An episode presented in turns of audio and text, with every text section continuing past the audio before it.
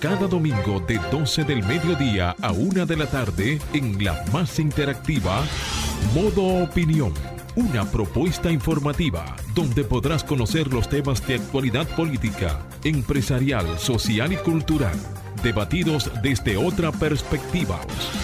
Modo Opinión, una propuesta informativa diferente. Domingo de 12 del mediodía a 1 de la tarde, por Sol, la más interactiva.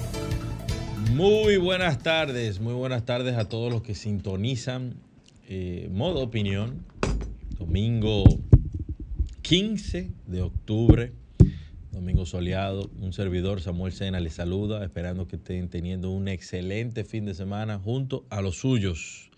Muchas informaciones interesantes, muchas informaciones importantes. En primer lugar, saludar a todo el equipo que hace posible que estemos al aire todos los domingos. Marcio Taño, nuestra productora, Fernando que está atrás las cámaras y Romer.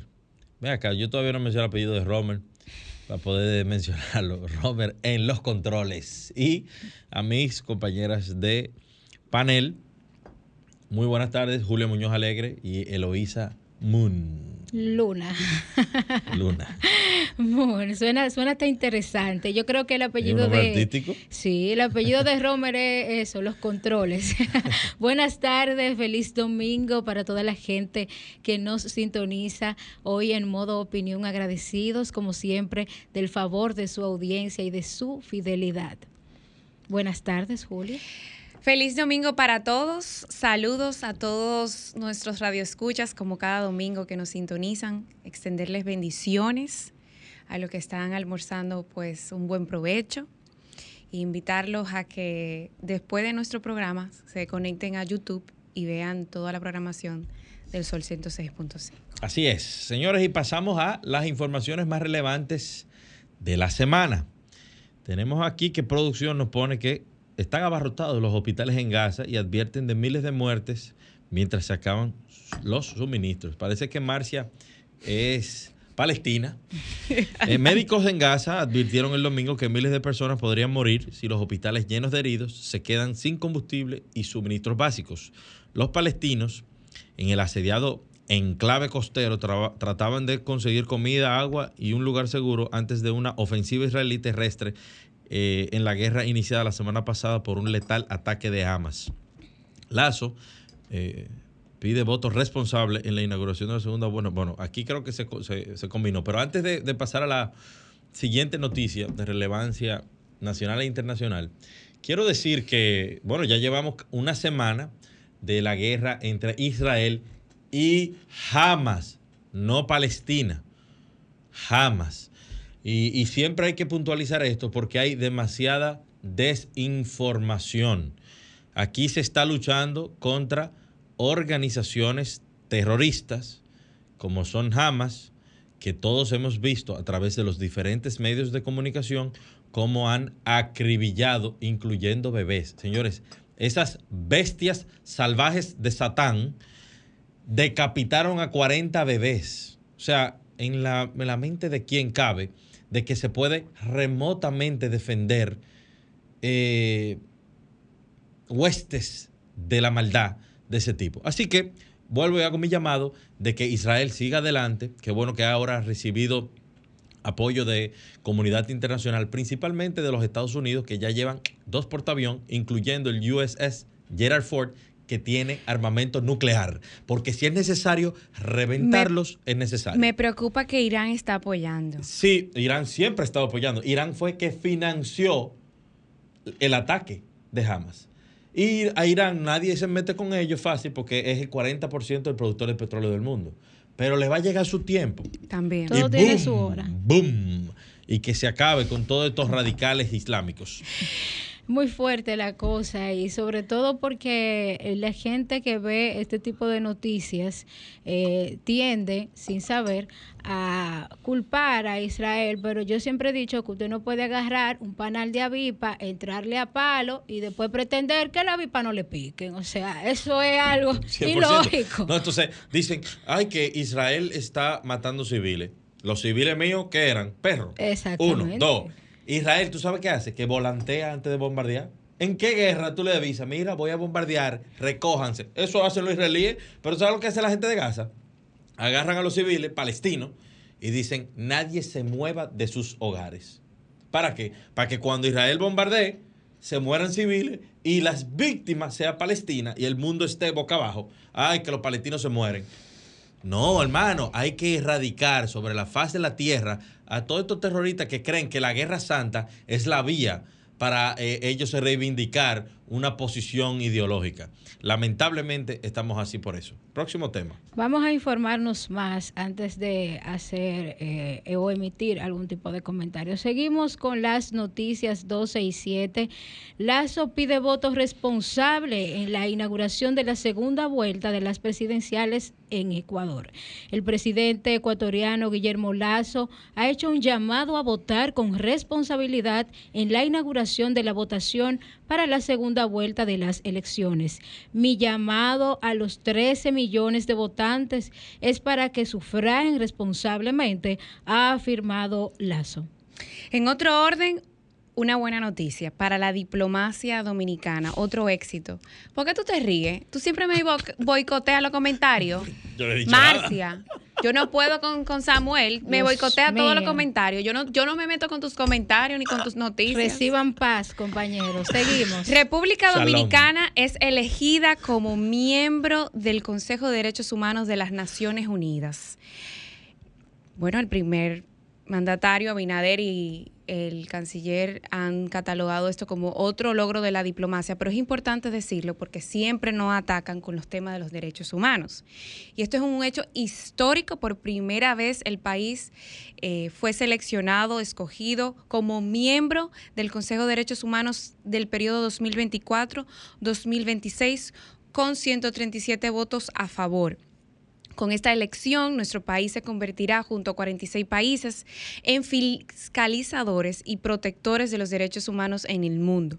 Además, se compromete a respetar y cumplir con los tratados internacionales y, obviamente, dar el ejemplo en materia de derecho en su territorio. Esto ratifica el compromiso de la promoción y el respeto de los derechos humanos de las personas y de los tratados internacionales. Esto es muy importante porque de alguna manera esto va a mejorar la percepción y la imagen que tiene República Dominicana en este tema muy, muy atacado. Así es. Señores, médicos que provoquen muerte de mujeres por negarles el aborto serían condenados a 30 años de cárcel. La Cámara de Diputados conoce un proyecto de ley que busca crear un sistema integral para prevenir, sancionar y erradicar la violencia contra las mujeres. Una iniciativa presentada por la creativa legisladora Magda Rodríguez del Partido de la Liberación Dominicana. Una creativa ella. La pieza legislativa recoge por lo menos siete formas de violencia contra las mujeres, entre las que se incluye la violencia ginecobstétrica. Oigan esto, parece que la legisladora ha viajado mucho por Argentina o por España, que se está poniendo tan creativa. El maltrato incluye una pena de hasta 30 años de prisión a los médicos que provoquen la muerte de una mujer por negarles un aborto cuando la vida de la fémina corra peligro en el proceso de Pero eso, gestación. eso, eso no está dentro Sí, como resultado. del Código Penal. No, no, pero ella es un proyecto de ley que ella está proponiendo. Aparte. Sí, exacto. Yo te estoy diciendo que, que parece que eh, la gente se, se deja influenciar, viaja y, y cualquier airecito de Buenos Aires le cae arriba. Próximo. La creatividad, señores. Vamos a las nacionales pro consumidor. Logra devolución de 800 millones a favor de consumidores por conflictos con inmobiliarias. El bien. Instituto Nacional de Protección de los Derechos del Consumidor pro consumidor ha resuelto mediante resoluciones cerca de 1.500 conflictos que se han generado entre inmobiliarias y consumidores, además de lograr la devolución de más de 800 millones de pesos en materia de conciliación a favor de personas adquirientes de viviendas que hicieron diferentes reclamos en esa institución. El director ejecutivo de Proconsumidor, Eddie Alcántara, sostuvo en este sentido que esa cantidad ha dado respuesta a tiempo a todas las reclamaciones y denuncias realizadas por consumidores que han visto vulnerables sus derechos al momento de adquirir una vivienda. Bueno, en, el plano internacional, Eloísa, Polonia acude hoy a la que muchos consideran su proceso electoral más importante desde que cayó el comunismo. 13 millones de votantes están convocados para definir el gobierno en base a 460 diputados y 100 senadores. Es importante destacar que Polonia, por su posición geográfica, ha sido clave en el abordaje occidental hacia la guerra de Rusia y Ucrania y hoy va a elecciones. Sí, señores. Y por último, el presidente del Instituto Duartiano planteó que hasta ahora la escogencia de magistrados del tribunal al Tribunal Constitucional no ha tenido la presión social que tendrá la selección de los cinco miembros que reemplazarán eh, a igual cantidad de jueces, incluyendo al magistrado Milton Rey Guevara. Advirtió que los grupos patrióticos, los sectores de justicia que se identifican con el interés supremo de la nación, deben estar muy atentos y procurar que la escogencia de los nuevos magistrados esté en consonancia con el mismo. Estoy totalmente de acuerdo. De hecho, eh, sustituir al magistrado Milton Rey Guevara ya es una labor titánica, pero poder encontrar a alguien, eh, a un jurista con experiencia que esté inclinado a defender los intereses supremos nacionales, porque el Tribunal Constitucional es un filtro importantísimo para ponerle límites a la mayoría de estos grupos internacionales incluso que andan eh, proponiendo agendas y tratando de fusionar la República Dominicana con Haití. Vamos a una pausa, Romer, y continuamos aquí en modo opinión.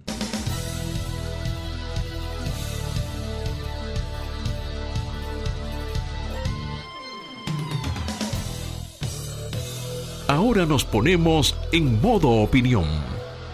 12.15 de la tarde. Seguimos aquí en modo opinión y ahora vamos con los comentarios de Eloísa Luna.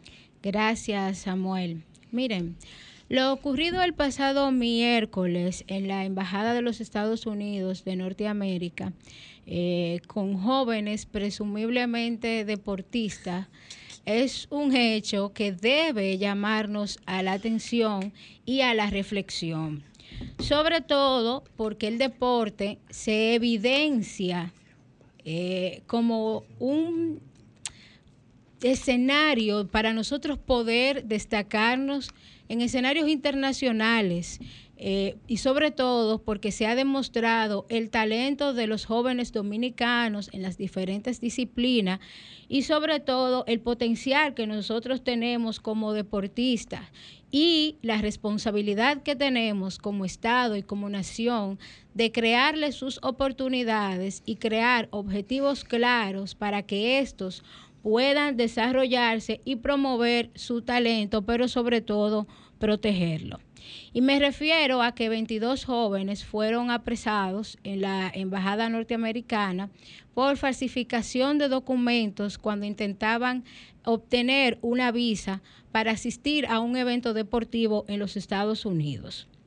Nos preguntamos cuántos de esos jóvenes en verdad entendían que ciertamente iban a asistir a un evento deportivo y esto quedó tronchado por ese hecho.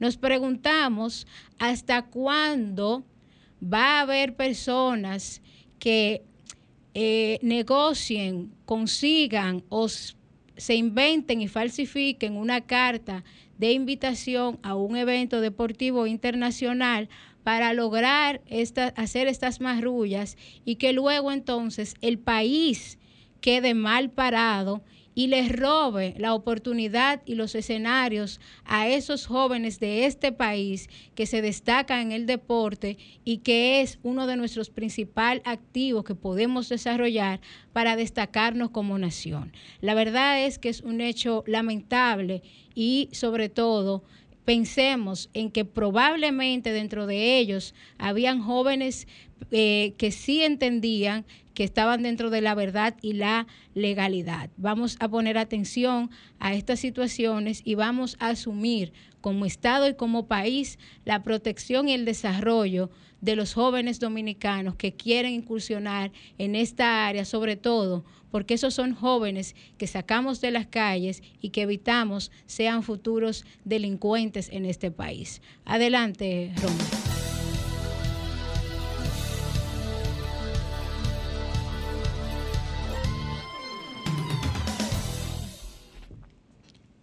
12 y 19 de la tarde, ahora vamos con los comentarios de Samuel Sena. Muy buenas tardes. Señores, hoy quiero referirme a, un tema lamentable que hemos visto desde hace unos dos días en medios de comunicación y solamente daré mi opinión y, y haré una breve reflexión.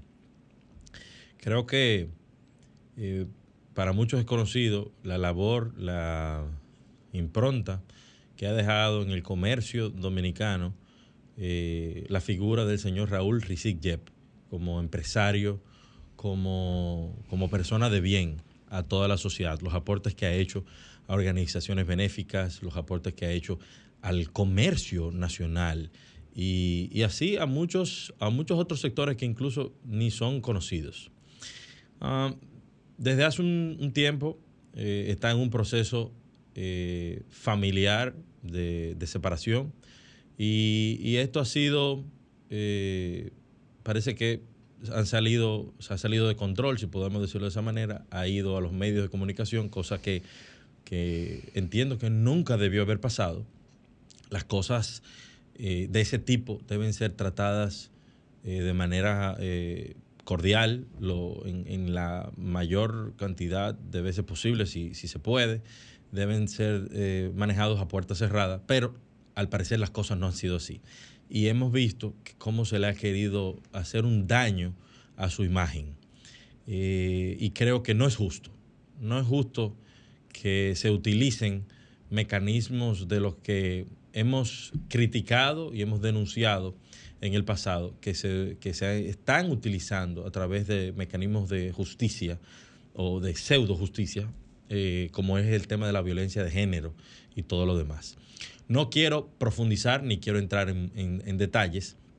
Lo único que sí puedo decir es que eh, presento toda mi solidaridad. Para igual, con, igual me uno a tu comentario. Para con don Raúl Rizik Yep. Y espero que esto pueda ser solucionado de la manera más diplomática, diáfana y legal posible. Al tiempo que espero que también las familias encuentren sosiego en medio de esta situación. Que nadie se siga haciendo daño porque de esa manera nadie gana.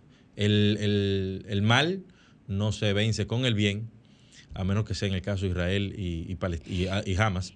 Pero al margen de esto, eh, quiero que, de verdad quiero de corazón desearles que, que, este proceso sea llevado de la mejor manera posible y que, y que don Raúl sepa que cuenta con nosotros, que su imagen, eh, aunque se intentó manchar, todo el mundo sabe quién es él, todo el mundo, todo el que ha tenido contacto con él y que ha eh, trabajado, que ha estado vinculado a, los temas sociales a los que él está eh, acostumbrado a apoyar, sabemos que esto va a pasar y que él es un hombre eh, bondadoso y, un ciudadano ejemplar en la República Dominicana.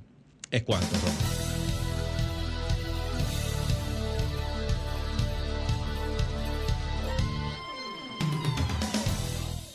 12.21 de la tarde. Ahora vamos con los comentarios de Julia Muñoz Alegre. Muchísimas gracias, Samuel. Y, de verdad lamento mucho esta situación que está afectando a nuestro querido, bueno, la familia Rizik, a través de nuestro compañero Hostos y toda nuestra solidaridad. Y hay algo muy importante, Samuel, el tema del perdón. El perdón es un sentimiento, es una acción, un acto de solidaridad que muchas veces nos cuesta a todos, pero es el acto de fe más bonito que cada ser humano puede transmitir y hacer realidad en la vida. Entrando en modo opinión, hoy yo quería hablar de dos temas, a ver si me da el tiempo poder desarrollarlo. Número uno eh, no. es espérate, Samuel, no me boicote mi espacio. Yo, yo, no, yo no sé qué voy a hacer yo con, con Ya, Samuel, diciendo. déjame mi, mi, mi, espacio. Fernando, vamos a editar este lo comentario. Bueno, lo bueno lo hice, sabe que no eh, eh, Fernando, Fernando, tú edita esto en, en, en, en cuando lo suban a YouTube. Vamos de nuevo, Julia. Sí, vamos de nuevo, modo opinión. República Dominicana para Todos se prepara para los ciberataques, así mismo como ocurre en la vida real, con las fronteras, todo lo que está ocurriendo con los actos en, en, como Rusia, Ucrania. También desde hace más de un año República Dominicana prepara sus fronteras digitales y esto gracias a una visión de gobierno enfocado en la defensa de su soberanía a nivel también digital, la protección de datos, señores, eso es valiosísimo. Y eso hace de alguna manera que también se pongan fronteras, se hagan protocolos y eso es muy importante que todos nos pongamos al día. Es importante destacar que en el marco de esto se ha seleccionado a un asesor y a un embajador en temas de ciberataque, que es precisamente el general de brigada de la Policía Nacional, Claudio Peguero, y que fue elegido como vicepresidente de Latinoamérica y el Caribe para el Comité Intergubernamental Especial de Expertos de composición abierta, equipo que tiene ahora mismo, en estos momentos, la responsabilidad de elaborar una convención que se está eh, llevando a cabo en estos momentos, una convención internacional integral sobre la lucha contra la utilización de las tecnologías de la información y las comunicaciones con fines delictivos de la Oficina contra la Droga y el Delito de la Organización de las Naciones Unidas, UNOC y el gobierno someterá una actualización de sus leyes de protección de datos personales y ciberdelitos. Como saben, la cuarta revolución industrial, ya vamos para la quinta, ya, ya es una realidad. Y la inteligencia artificial y la creación de un marco regulatorio es importantísimo para el país. Y esta ha sido una asignatura pendiente considerada por expertos y funcionarios en la materia. El gobierno someterá una actualización de sus leyes de protección de datos personales y crímenes y delitos de alta tecnología, así como que también una ley de ciberseguridad en respuesta al auge de los ataques y de la misma transformación digital y los riesgos asociados para los usuarios. Importantísimo el interés que está marcando no solamente el gobierno dominicano para garantizar la protección de los ciber, cibernautas, y el ciberespacio y los derechos fundamentales que tenemos nosotros los ciudadanos en entornos digitales a medida que se promueve también una transformación y unos, y unos servicios digitales acorde a la demanda. Ese fue mi comentario del día de hoy de domingo. Pero yo no sé si me da tiempo, Fernando, poner el audio de esta semana. Fernando, ¿nos da tiempo? ¿Eh? Poner el audio de la participación que tuvo el canciller de la República, el doctor Roberto Álvarez, ministro de Relaciones Exteriores, ante la OEA. Yo creo que esta fue la segunda intervención que tuvo nuestro ministro cuando fue a exponer la situación en el caso del río Masacre ante esta organización eh, importante, buscando mecanismos de diálogo de la diplomacia. Yo creo que... Pero vamos a poner el audio. Yo quiero que lo escuchen y súbeme, espérate, comiénzalo de nuevo y sube el audio que no se escucha. Voy a ser breve, eh, no quiero entrar también en una situación acá que no es el espacio, el medio para tratar de encontrar la solución, pero sí es necesario dejar constancia otra vez de que nosotros en República Dominicana los dominicanos no somos los responsables de la situación en Haití. Nosotros nunca hemos tomado las armas en contra de Haití. Jamás, ni una sola vez. Ahí está la historia, la pueden buscar. Sin embargo, nosotros sí fuimos ocupados por Haití por 22 años. Nuestra independencia en 1844 es de Haití. Por lo tanto, nosotros no estamos intimidando a nadie. Nuestra intención es de proteger nuestra frontera, nuestros recursos naturales. La única intención y a la vez llevar a cabo un acuerdo de nuevo que sea justo y equitativo, pero para ello es necesario evitar una catástrofe. Y para mí esto es realmente una posición temeraria del gobierno haitiano. Muchas gracias. Vamos, vamos a una pausa y continuamos en modo opinión. Modo opinión presenta la entrevista.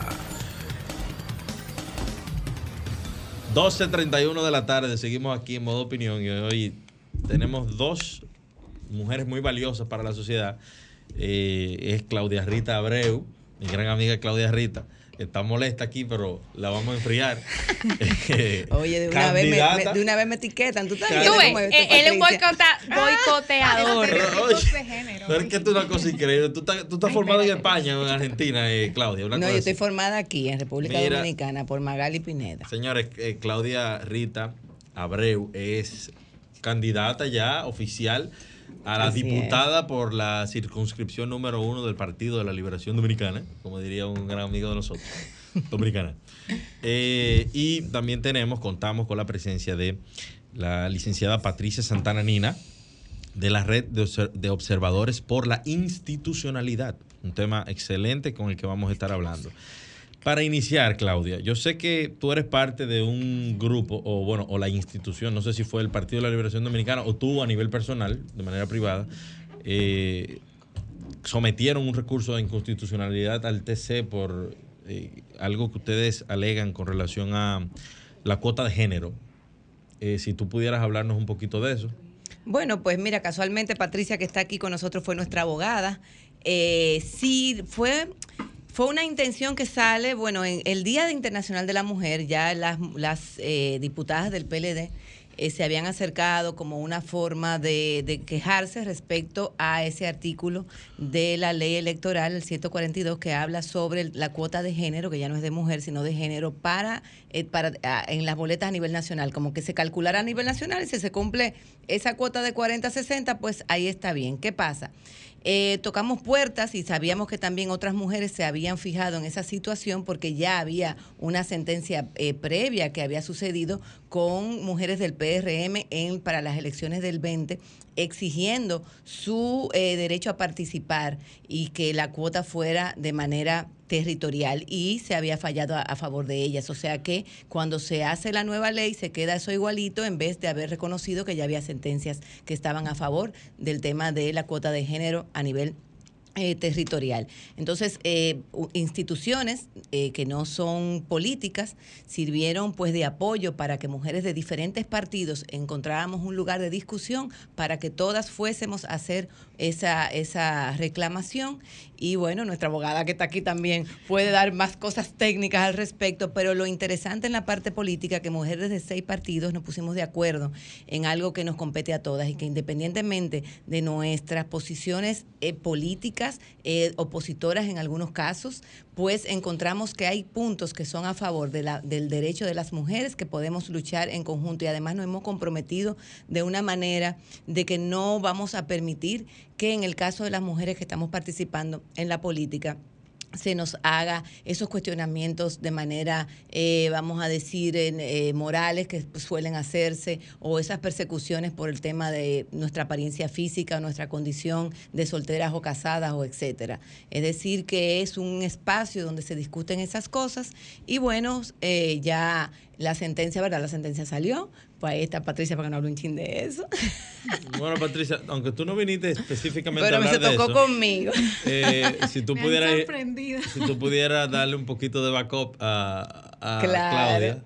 Sí, claro. Eh, bueno, el Tribunal Constitucional recientemente publicó ya la sentencia en donde, en efecto, reitera, eh, había, había conocido el asunto, había, se había debatido el asunto mediante un recurso de revisión de sentencia de amparo pero el Tribunal Constitucional entonces ya ahora le fue incoada por este eh, grupo de más de 40 mujeres de diferentes partidos, eh, impugnando directamente esta nueva ley que, que contradice ese ejercicio legislativo, la verdad que es muy cuestionable porque contradice un precedente constitucional que es vinculante a todos los poderes del Estado. Entonces el Tribunal Constitucional eh, revisa su sus propios precedentes que ya desde el inicio ha venido forjándose en relación a la importancia de una cuota inicialmente de la mujer y ahora una cuota de género, lo que con esto quiero decir que puede ser perfectamente un 60% de mujeres y un 40% de hombres, una cuota de género, y reafirmando aquel criterio, declarando no conforme con la Constitución ese artículo de la legislación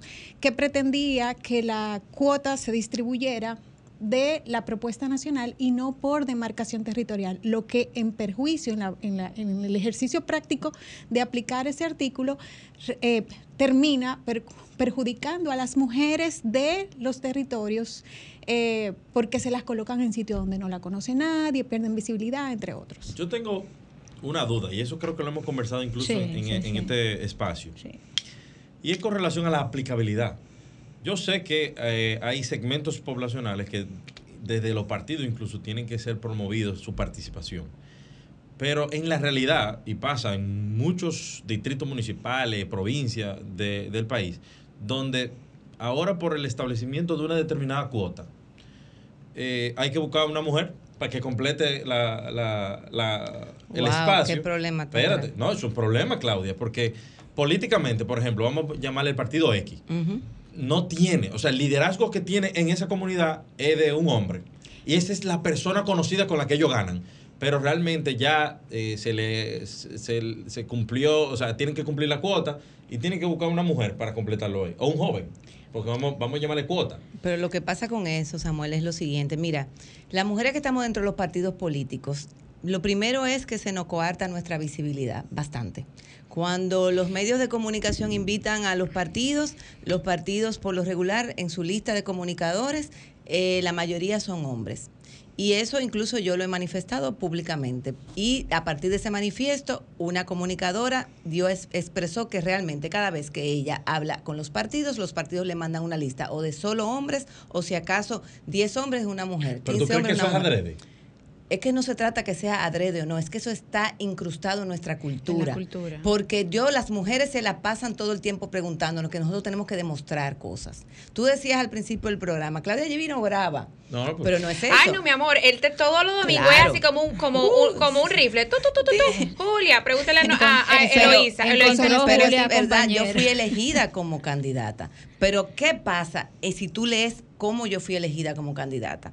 Nosotras las mujeres, desde que están ha- haciendo ahora todo el proceso de selección para las boletas, hay una cultura interna y una presión interna sobre que, por ejemplo, no votes por fulana que por como quiera ya entra por la cuota. Entonces, ¿qué pasa con eso? Personas que tenían en la Asamblea de Delegados intenciones de votar por una mujer, entonces dejan de votar por esa mujer para favorecer a un compañero porque ya esa mujer, como no se cumple el tema de la cuota totalmente con las que participaron, entonces ya entra con la cuota. Eso le lacera su liderazgo, porque al final de cuentas con los votos es que tú sacas el orden en la boleta. Eso es un problema y eso se ha venido dando.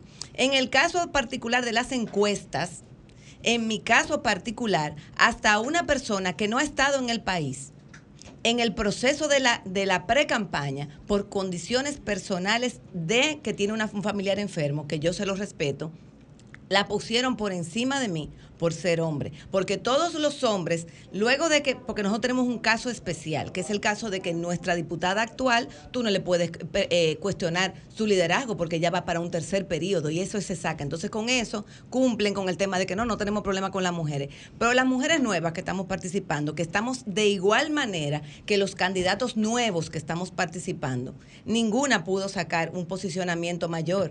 Estando yo, no solamente en los medios de comunicación, en las calles tiradas, entonces personas que ni siquiera están en el país por encima de mí por ser hombres y porque no se podía por algún motivo eh, igualar a las mujeres que estamos participando, las nuevas, igualarla con, con el porcentaje que sacan los hombres. Entonces sí sigue habiendo muchísima discriminación y además no solamente eso, que te ponen de último, te entran por cuota para crearle a la, mini- a la militancia una percepción de que tú entraste en esa boleta quitándole la oportunidad a un hombre que sí tenía mayor, eh, mayor porcentaje. Y hacen eso precisamente para jugar respecto a que como quiera entraban por la cuota. O sea que es un tema que al final de cuentas sí garantiza que nosotras participemos, pero la lucha tiene que continuar, Samuel, porque no puede ser posible que ya se buscan mecanismos, pero la sociedad tiene que empezarlo a asimilar y hacer críticas sobre los resultados de las cosas. Yo honestamente nunca he entendido ese tema de que discriminación por ser mujer. O sea, Mira, Ah, tú no lo yo creo, Que no mira, entiende, Porque mi tú no eres eh, mujer. mira, No, yo y él me creo- acaba muchísimo. sí, pero te Yo- tengo que acabar. va. No, no, mira, yo creo que el punto que Samuel planteaba al principio, eh, lo que nos debe de llevar es a la reflexión de la promoción de la participación de la mujer en la política, porque sí estoy de acuerdo en que falta la participación de nosotras eh, en la política de formar un liderazgo y es cierto también que hay lugares que hay que escoger a la esposa de, a la hija de o a la hermana de porque falta, no digan que es que es así. No, es no, que no, hay no que, es así. sabes- Es que no. las eligen. Tú sabes qué es lo que pasa, que No. donde no hay liderazgo de una mujer por la cuota hay que entrarla y yo no digo, es entonces no es que nosotros debemos decir, eso no es así. Nosotros lo que tenemos que encargarnos es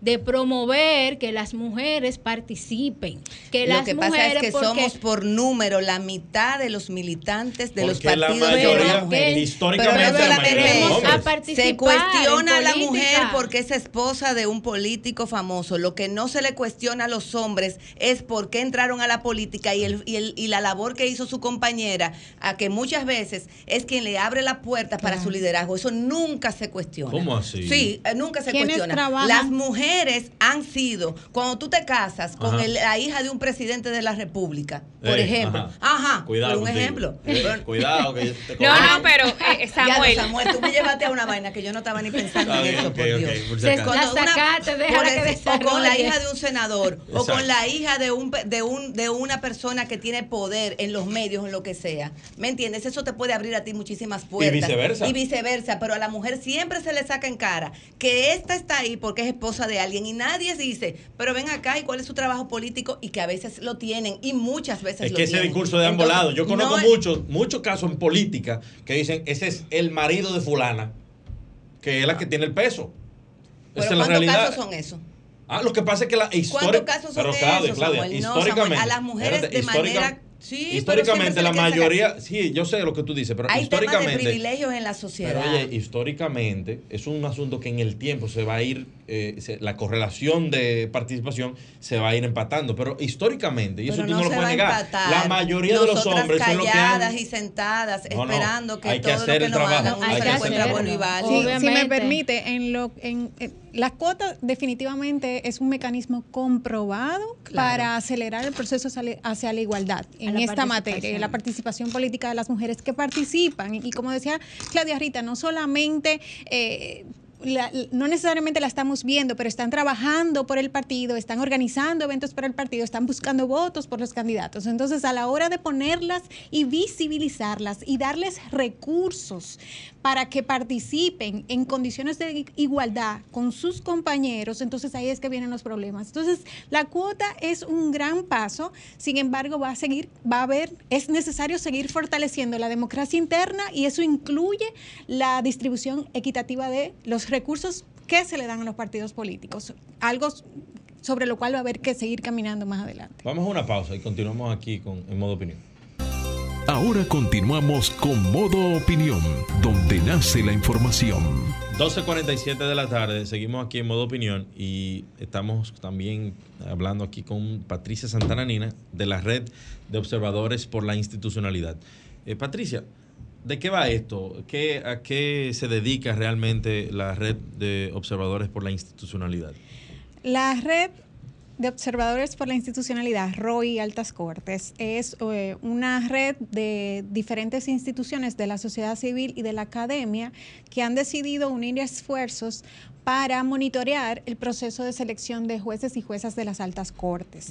Sabemos que eh, eh, se acaba ya de hacer la convocatoria para sustituir cinco jueces del Tribunal Constitucional que salen de la primera cuota de jueces de ese órgano y pues esa red conformada por eh, la Vicerrectoría de Extensión de la UAS, la- el Decanato de Ciencias Sociales de INTEC, FESCaribe, Foro Ciudadano, Participación Ciudadana y el Centro de Investigación para la Acción Femenina, CIPAF. Eh, son las organizaciones que forman parte de, este, de esta red y, y- bueno, precisamente em, eh, tiene, la red va a observar tres puntos principales. Primero, el respeto del debido proceso y que se respete la transparencia en todo el proceso de selección, dígase desde la convocatoria, que se esté informando a la sociedad, eh, las entrevistas, cómo se realizan es- estas entrevistas, que se respete un mínimo de igualdad en la realización de estas entrevistas En segundo lugar, que las personas eh, que sean que participen y sean seleccionadas respondan a un perfil de idoneidad para ejercer esa función y tercero, que se respete el, el artículo 39.5 de la Constitución que establece la participación equilibrada de hombres y mujeres en todos los puestos de dirección, pero de manera particular en eh, los, eh, la dirección del sistema de justicia. Pero ustedes no hacen propuestas directas. No, no, la red no puede hacer propuestas. Ninguno de los órganos de la red pueden hacer propuestas, simplemente observar, monitorear e informar a la ciudadanía de lo que está O sucediendo. sea, hacen análisis y se presentan esas conclusiones. Sí, claro que sí. Eso ¿Desde sería cuándo? parte, será parte del trabajo. Bueno, acaba de iniciar eh, eh, eh, el proceso de convocatoria y bueno, ya la red se ha reunido varias veces desde antes de esto. a- eh, hemos estado reuniéndonos para organizarnos y a partir de ahora pues ya estamos vigilando. Se hacer informes de cómo va cada fase del proceso y también eh, incentivar el diálogo ciudadano para entender la importancia de- de- de- del trabajo que se hace desde la red y también para entender la responsabilidad que asumen jueces y juezas que son designados en estos órganos eh, constitucionales. ¿Cuánto tiempo tiene de fundado la red? Es recién, es nuevecita, la red es nueva. Eh, Tenemos, eh, hace varios meses, varias organizaciones han estado preocupadas, ¿verdad?, por este proceso. Desde el año pasado se están teniendo las conversaciones, pero la red es de recién conformación. Muy bien, muy bien. Eh, mira, yo creo que antes de nosotros irnos a una pausa, estábamos en un debate muy interesante acerca de la participación de la mujer en la política. Y es bueno también, eh, eh, opiniones eh, todo el mundo va a tener desde su concepción y desde sus realidades, pero es bueno también ver mujeres eh, que tomen eh, la voz, ¿verdad? para incentivar, para reclamar, para solicitar y para pelear espacios.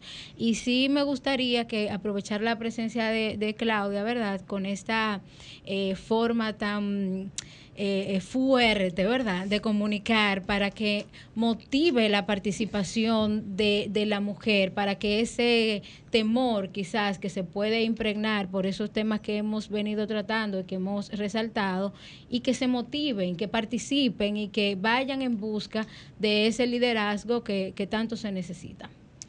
Mira, yo creo que las mujeres no solamente necesitan motivación, también necesitan que nuestra sociedad empiece a cambiar culturalmente y que los medios de comunicación, de alguna manera u otra, tengan una sensibilidad de decir, ven acá, pero ¿a cuántos hombres yo he invitado de tal partido?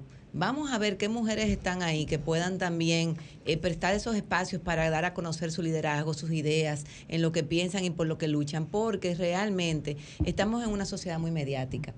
Y eh, hay espacios que son evidentemente también muy importantes, donde si tú te pones a, si tú te fijas, eh, la mayoría que los dirigen también son hombres, entonces hay una situación ahí eh, complicada de representación. Samuel se pone No, bravo. Te no, no, voy a no, No, tú sabes por qué. Mira, que tú sabes, no Cla- entiendo, Claudia, claro. ¿tú sabes por qué? Porque es un tema que nace dentro de nosotros como, como cultura. Nosotros no lo identificamos. O sea, Claro, entonces uno nosotros tiene no que podemos, visibilizarlo, No podemos, mira. eh, nacemos Tú te vas a la con directiva de los clubes comportamientos. recreativos Mira. dominicanos y tú ves la directiva, la que, los que tienen ahí la decisión son hombres y las mujeres que participan son vocales o las secretarias. Ah, bueno. Mira, ah. tú te vas a directivas de, de asociaciones de empresarios, empresarias. Pero lo que yo quería decir era que lo- son comportamientos, actitudes, sentimientos a veces tan arraigados que nosotros venimos, que nacemos con eso, que lo vemos, que nosotros entendemos que es normal y no es normal. Yo quiero Mira, preguntarle me- a Patricia, en en torno a, a este tema del Consejo Nacional de la Magistratura, por ejemplo, usted, eh, dentro de las cosas que mencionaste, buscas equidad. O sea, y, y Claro. cómo tú forzas, o, bueno, la palabra no es for- no, forzar, no es la palabra forzar. no es forzar, cómo tú induces, vamos a decir, a que más juezas participen. Mira, ¿Hay más jueces que juezas? hay ¿O no? No, no, no, no. Al revés, no, no. Si vemos, contrario. por ejemplo, las estadísticas en el Poder Judicial, Muchas más mujeres que hombres. hay muchísimas más juezas que el- los porcentajes, pero por mucho las mujeres. y entonces eh, hay eh, discriminación para el tema de la elección en altas cortes. ¿Cuántas mujeres hay en.? La Constitución dice expresamente que debe ser equilibrada la participación en diversos, en los eh, sectores de tomas de decisión, incluido el Poder Judicial o el sistema de justicia. Y hay tres, de 13 jueces que hay en el Tribunal Constitucional, solo tres son juezas. De 17 de la Suprema Corte de Justicia, solo tres son juezas. Entonces, evidentemente que hay una deuda una deuda política y una deuda que tienen todos los gobiernos para que las mujeres que participan, porque estos concursos son públicos, y yo no tengo que, venir, que decirte aquí de porcentaje, los concursos son públicos y participan muchísimas mujeres, pero a la hora de seleccionar, parecería hasta este momento que como que hay una cuota que no se puede eh, sobrepasar, como si fuera una herencia de, de, de un consejo a otro. Y en este caso, en esta ocasión, eso es una de las cosas que nosotros vamos a estar demandando o monitoreando, mejor dicho, a eh, el Consejo Nacional de la Magistratura, que esa deuda que tiene con las mujeres en la justicia la suma y eh, en este caso particular se iguale la cuota a lo que al mandato de la Constitución dominicana. Que además no es un problema nada más dominicano, Samuel, eso pasa, o sea, eso en el mundo entero es global, no Claro, entonces tampoco puede ser que se, se, quiera como poner como que es un capricho de uno. No, no, tiempo al tiempo. Que no sé porque, porque Samuel todo, todo es capricho, todo es como por Bueno, pero mira aquí, son dos contra uno y, y yo estoy tranquilo. Tú no, es que ¿Cómo? No Tú no estás tranquilo. Pero yo, pero yo te vi a ti cortando en el aire. No, mira, no, yo creo. yo, soy el equilibrio aquí de esta Pero eso todo es así. Él me boicotea los comentarios, se ríe, me interrumpe. ¿Sabes qué pasa? El programa no sale al aire porque no se cumplen los compromisos comerciales. Eso es mentira. lamentablemente llegamos al final de este programa. Eh, sigan para la próxima yo vengo antes. Sigan con Arquitectura Radial y, realmente tengan un bendecido fin de semana. Gracias Patricia, gracias, Claudia por estar presente aquí. Feliz Buenas domingo. Feliz Sol 106.5, la más interactiva. Una emisora RCC Miria.